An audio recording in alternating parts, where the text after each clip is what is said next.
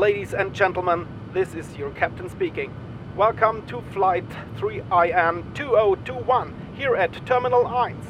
Fasten your seatbelts, sit back and enjoy the flight.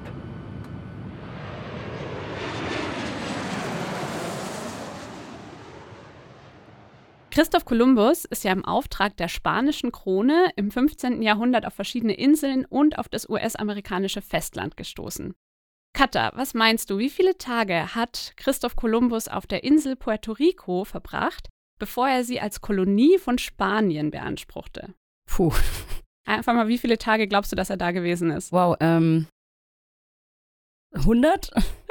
ja, meint man, ne? Er Ja. war tatsächlich nur zwei Tage dort und ist danach auch nie wieder zurückgekommen. Schade. Also, das finde ich auch verrückt. Oder er geht auf eine Insel und sagt, die gehört jetzt irgendwie uns und dann geht er wieder. Nach fünfwöchiger Bootsfahrt wahrscheinlich. Ja, genau. Also total verrückt. Spanien hat dann diese Insel oder den Anspruch auf die Insel äh, wieder verloren, Ende des 19. Jahrhunderts im Spanisch-Amerikanischen Krieg und deswegen ist Puerto Rico auch inzwischen US-Territorium. Ja, und mit diesem kleinen Ratespiel äh, geht es los in unsere Podcast-Folge von Terminal 1, heute eben mit dem Fokus auf Puerto Rico. In unserem Podcast richten wir ja immer das Spotlight auf ein bestimmtes Land oder eine bestimmte Region und beleuchten es für euch von verschiedenen Seiten, einfach damit ihr euch mal ein bisschen besser vorstellen könnt, wie ein Auslandssemester in diesem Land oder eben Gebiet so aussehen könnte. Und dafür haben wir heute eine besondere Expertin mit an Bord, die ihr auch schon kennt, nämlich die Katharina, die ja diesen Podcast eigentlich normalerweise mit mir moderiert. Aber heute ist sie unsere Regionalexpertin, weil sie ist ja einmal im Auslandssemester dort gewesen. Da könnt ihr euch vielleicht noch dran erinnern, in der letzten Staffel, in der Folge 3, haben wir da auch schon mal ausführlicher drüber gesprochen. Schön, dass du heute mal hier auf der anderen Seite des Tisches bist. Ja, spannend auf jeden Fall, mal die Seiten zu wechseln. Auf jeden Fall. Ja, bevor wir mit Einzelheiten zur Puerto Rico starten, würde ich noch kurz auf deine Person eingehen, weil manche kennen dich ja eben Mhm. vielleicht noch nicht. Also seit Juni 2020 arbeitest du ja an der FAWS im International Office und bist auf der einen Seite für das internationale Marketing zuständig und auf der anderen Seite auch für die Öffentlichkeitsarbeit von dem Projekt FAWS 3IN. Kannst du uns vielleicht ganz kurz erzählen, was du da so machst und eventuell auch kurz erklären, was hinter dem Projekt FAWS 3IN steckt? Natürlich, kann ich gerne machen. Genau, also im International Office, wie Steff ja schon gesagt hat, bin ich für das globale Marketing zuständig und dabei hauptsächlich für das Content- und Channel-Management, haben wir es jetzt genannt. Oh, wow. Das heißt, äh, Social-Media-Kanäle betreuen, Website und ähm, am Rande auch Printmaterialien gestalten oder wenn es halt irgendwie zu Kreativaufträgen geht, da ein bisschen ähm, ja, brainstormen und Ideen entwickeln. Ja, also wenn man sich deine Arbeit mal angucken will, muss man eigentlich nur auf die Website des International Office gehen, oder? Oh ja, theoretisch ja. genau, und ansonsten ähm, bin ich noch im Projekt mit dir ja zusammen, Mhm. im Projekt 3in. Ähm, da bin ich dann hauptsächlich für die Öffentlichkeitsarbeit zuständig, das heißt auch Richtung Marketing. Ähm, Marketingmaßnahmen kreieren, Sachen gestalten und sich einfach neue Ideen überlegen, wie können wir unsere Botschaft rausbringen und wie können wir Leuten über das Projekt erzählen. Im Großen und Ganzen geht es darum, eigentlich um eine europäische Hochschulallianz, in der wir seit 2020 Mhm. äh, mit Mitglied sind. Wir versuchen einfach so ein bisschen in dieser Allianz hochschulübergreifend und europaübergreifend ähm, gemeinsame Aktivitäten zu starten und ja, einfach ein bisschen versuchen, die Hochschule internationaler zu machen. Und dafür hatten wir jetzt auch dieses Semester zum Beispiel oder letztes Semester ähm, ein gemeinsames interkulturelles Training. Und wir bieten Deutschkurse an für Studierende aus den anderen Hochschulen, die das eben dann finanziert bekommen. Also wir versuchen da möglichst länderübergreifend zu arbeiten und zu verbinden. Genau, also wir versuchen in dem Projekt so ein bisschen die anderen Hochschulen auch zu promoten. Und wenn ihr jetzt Lust bekommen habt, hey, was für Partnerhochschulen haben wir denn da? Oder welche Hochschulen sind in der 3-In-Allianz, dann äh, schaut euch doch einfach mal den Link in unseren Shownotes an. Okay, aber jetzt auch mal zu dem wichtigen Thema, nämlich zu deinem Auslandsaufenthalt. Kannst du vielleicht noch mal kurz zusammenfassen, wo genau du warst und was du da gemacht hast, was für Erfahrungen du gesammelt hast? Genau, also Auslandserfahrungen generell hatte ich auch schon vor meinem Auslandssemester ein paar. Also ich war schon während meiner, meiner Ausbildung und in Ferienjobs schon in Spanien, also in Madrid und in den Pyrenäen längere Zeit.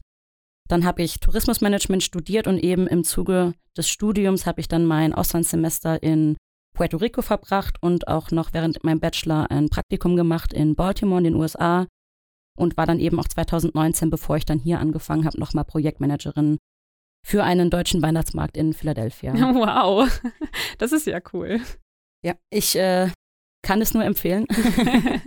das heißt, du hast ja auch dann gut Erfahrungen auf dem US-amerikanischen Festland gesammelt. Aber heute geht es ja um Puerto Rico. Deswegen, wenn ich mir das so vorstelle, studieren in der Karibik, das klingt ja einfach richtig, richtig toll. Was genau hat dich denn dazu bewogen, nach Puerto Rico zu gehen? Dieses, ich will in die Karibik und trotzdem in der USA sein oder was war das? Ja, um ehrlich zu sein, hatte ich irgendwie die Insel auch gar nicht so wirklich auf dem Schirm. Also ursprünglich wollte ich auf jeden Fall ins spanischsprachige Ausland zum Studieren. Mir war aber von vornherein klar, so dieses klassische ist nicht böse gemeint, aber dieses klassische Erasmus-Auslandssemester in Spanien, wo man am Ende dann doch nur Deutsche um sich rum hat, das war mir irgendwie nicht so ganz. Und Südamerika hatten wir damals nur recht wenige Partnerhochschulen. Das heißt, da waren halt die Bewerber doppelt so hoch wie irgendwie die Plätze und dann hatte ich irgendwie auch nicht so Lust dann da auf so Konkurrenz und Wettkampf. Und meine Spanischdozentin hatte dann damals aber gesagt, dass es dann ab dem kommenden Semester eine neue Kooperation gibt mit einer Partnerhochschule eben auf Puerto Rico. Und ich ja, habe Anfang gedacht, es wäre Costa Rica, also dann Mittelamerika. Nach intensiverer Recherche habe ich dann festgestellt, dass es doch ein bisschen woanders liegt, nämlich zwischen der Dominikanischen Republik und den amerikanischen Jungferninseln.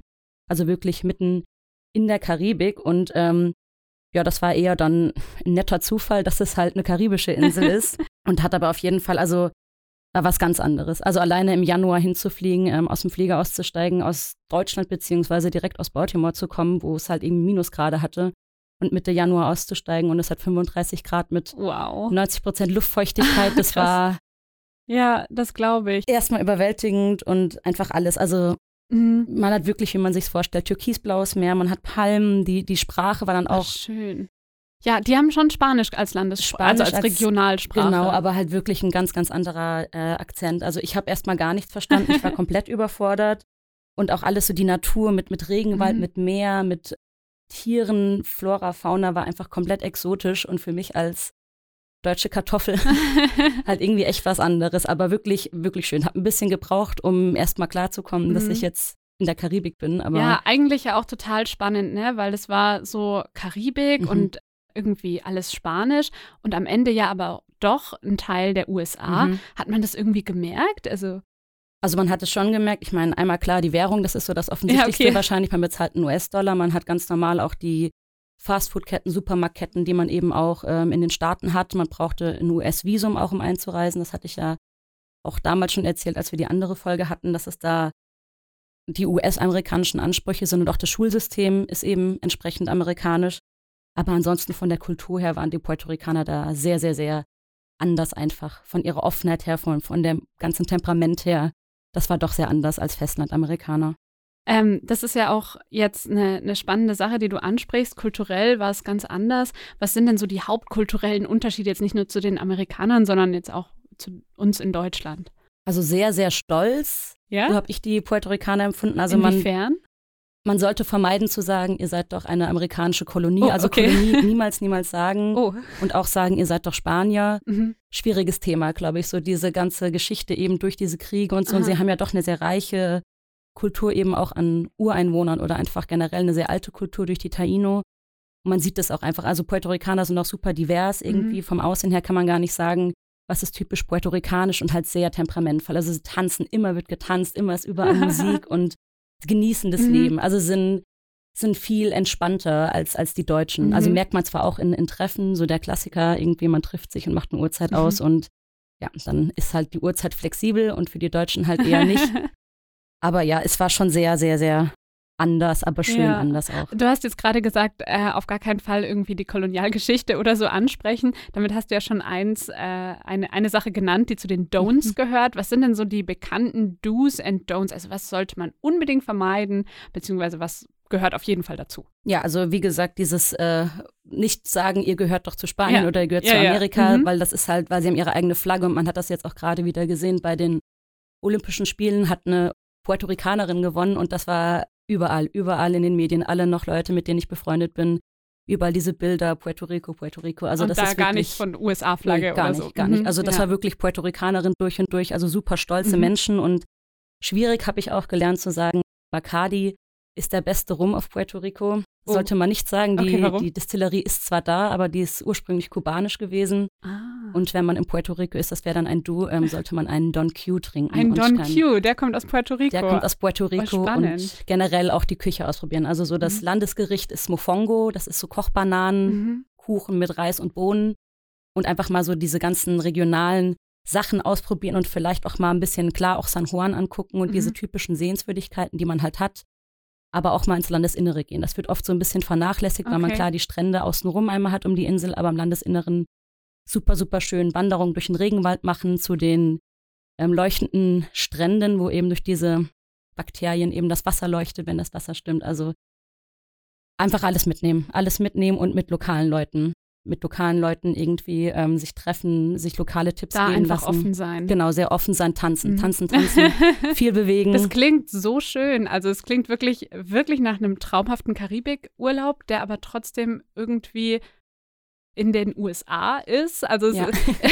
für Leute, die sich vielleicht denken, ja, ich würde schon irgendwie gerne in die USA und an eine US-amerikanische Universität gehen, aber ich finde auch dieses ganze ähm, Karibik-Feeling irgendwie schön. Für die ist ja dann Puerto Rico perfekt, oder? Perfekt, ja, weil man hat auch trotzdem dadurch, dass es eben zu den USA gehört, man mhm. kommt mit Englisch überall voran, man hat nicht die Probleme mit Wechsel, Geldwechsel, man kann eine US-amerikanische Kreditkarte nehmen, deutsche Kreditkarten man hat ein recht einfaches Visum. Also ja. bei manchen Ländern ist es ja ein bisschen schwierig dann mit Visa oder mit Impfung. Und dadurch, dass es USA ist, ist das wirklich relativ entspannt und wirklich eine schöne Insel. Und man kennt halt die Sachen, die man da bekommt. Also ein Walmart und ein, ein Walgreens kriegt man da überall die Sachen, die man auch sonst kennt. Also. Ja, also ich glaube, ich muss gar nicht fragen, ob du im Nachhinein das ähm, Auslandssemester für eine gute Entscheidung hältst. Das hat man jetzt, glaube ich, gehört.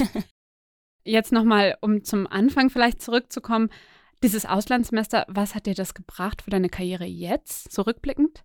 Also generell wächst man ja immer an so an seinen Aufgaben. Mhm. Ich war alleine da damals, also als erste eben auch von der von der Hochschule. Das heißt, es war nichts geplant, man musste mhm. sich selber zurechtfinden und man war mal fremd, auch in einer neuen mhm. Kultur. Und das finde ich jetzt halt gerade in der Zusammenarbeit mit den internationalen Studierenden merkt man jetzt halt einfach, man kann sich reinversetzen in die Situation. Man mhm. weiß, was haben die für Fragen, mhm. was haben die für Ängste und Probleme und ist da auch verständnisvoller, glaube ich, und ist es nachvollziehbarer für einen, was auf einen zukommt und klar die Sprache natürlich, also sowohl Englisch als auch Spanisch hat mhm. geholfen und einfach ja diese Offenheit für für neue Kulturen und die Lust auch auf neue mhm. Kulturen und noch Leute, neue Leute kennenzulernen. Das hat mir, glaube ich, jetzt sehr mhm. weitergeholfen, auch in dem, was ich jetzt mache. Ja, ich finde es sehr cool, dass ähm, du gerade in Puerto Rico warst, weil das so dieses Spotlight auf eine Region irgendwo gibt, die viele, glaube ich, überhaupt nicht auf dem Schirm haben. Also ich hatte das auch gar nicht auf dem Schirm, bevor du davon irgendwie gesprochen hast. Und ähm, vielleicht haben wir ja jetzt den einen oder die andere irgendwie dazu ermutigt, sich das mal anzugucken, falls ihr in ein spanischsprachiges, karibisches, US-amerikanisches Gebiet irgendwie wollt. Und genau, also deswegen haben wir euch auch ein Infosheet zusammengestellt, ähm, wo nochmal in aller Kürze alles drauf ist, was ihr wissen müsst über diese Region und zu eventuellen Auslandsplänen. Und natürlich haben wir euch auch in die Show Notes unseren äh, Link zum 3-In-Projekt gestellt, falls euch das doch mehr interessiert.